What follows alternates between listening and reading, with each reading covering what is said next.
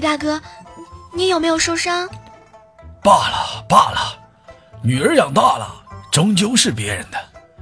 前前前辈，月儿从小娇生惯养，没吃过苦，希望你能好好的照顾她。你爹，还是很关心你的。我知道，但是我想我已长大了，应该自己独立，不能一辈子都要靠父母。你真的打算不回家了？我喜欢像现在的生活，到各地去游历冒险，还可以认识许多人、许多事儿，更可以锻炼自己的武功，而且这样才能和你在一起。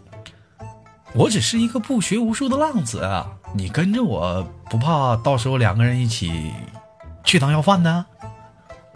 如果真是这样，就怪我自己倒霉喽。哎，好吧。等我找到灵儿的下落，把一切的事情都结束了，我带你四处游山玩水，一起吃遍天下奇珍，看遍人间美景。